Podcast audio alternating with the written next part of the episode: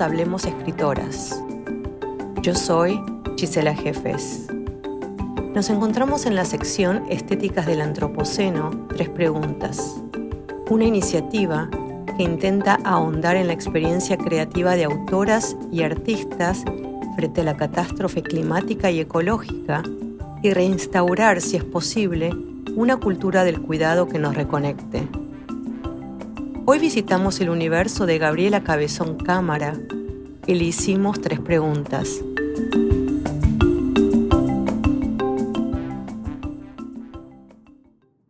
Frente a los cambios que el Antropoceno va produciendo en el planeta y las crecientes alteraciones geológicas que los humanos estamos provocando, ¿cuál es el rol de la literatura y el arte y es posible o no dar cuenta estéticamente de estos cambios?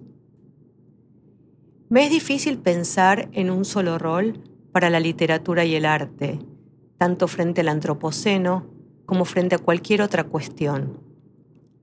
La literatura y el arte son cristalizaciones históricas de fenómenos universales, una cierta pulsión estético vital de la humanidad que se realiza de distintas formas, en distintos tiempos y en distintas culturas.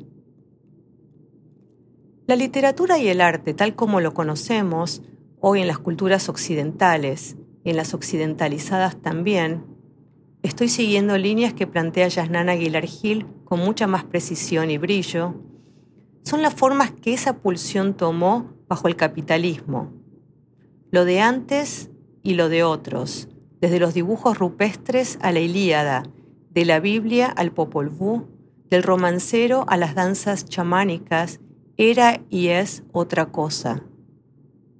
Un rol posible para la literatura y el arte sería el de desrealizarse, dejar de tomar el ser humano como la medida de todas las cosas, dejar de ponernos en el centro, representar de algún modo la trama interdependiente de la vida de la Tierra, de la que somos una parte, nada más y nada menos. Un proceso que podría ser comparable al de la ampliación del universal, esa batalla que se lleva adelante para desmontar la operación de sinécdoque que hace el poder.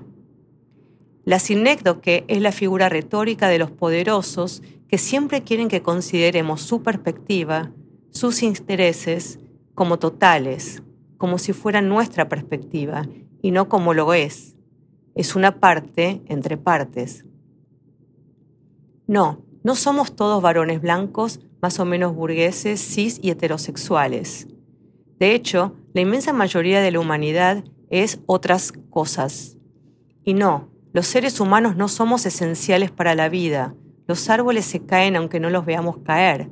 Y el planeta puede morirse aunque cerremos los ojos. Entonces un rol de la literatura y el arte podría ser desmontarse, animarse a lo colectivo, a lo interactivo con los otros seres del mundo.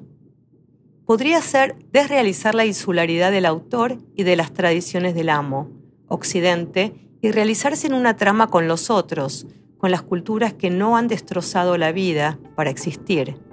Las amerindias, por ejemplo.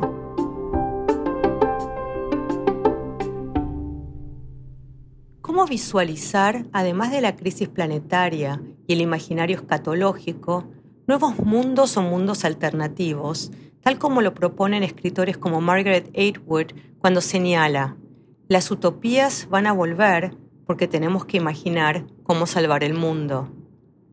Con deseo de vivir, sustrayéndonos de la máquina de tristeza e insatisfacción que nos consume mientras consumimos y moldeamos nuestras vidas en la línea de montaje de la carrera. ¿Hacia dónde deberíamos correr ¿Qué carrera? ¿Cómo terminamos acá? ¿Qué nos hace sentir más vivos? ¿Un dispositivo nuevo o respirar en un bosque? ¿Un aplauso o trabajar en conjunto para crear algo distinto? Algo que nos haga vibrar de ganas de estar vivos.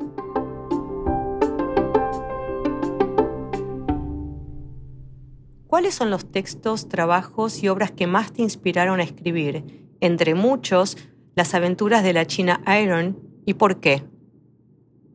Uf, un montón. Las obras de Juan L. Ortiz, por su belleza, por su trabajo con los ríos. Martín Fierro, por razones obvias.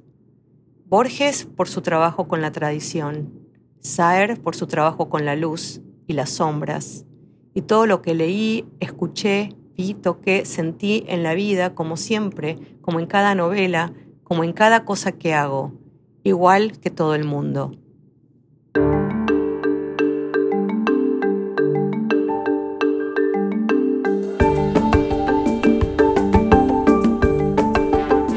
Muchísimas gracias por acompañarnos en la sección Estéticas del Antropoceno, tres preguntas.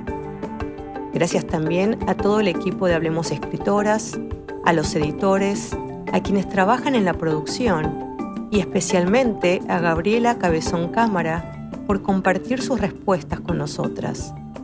Un saludo desde San Antonio, que hoy nos acusa con el calor y una sequía prolongada.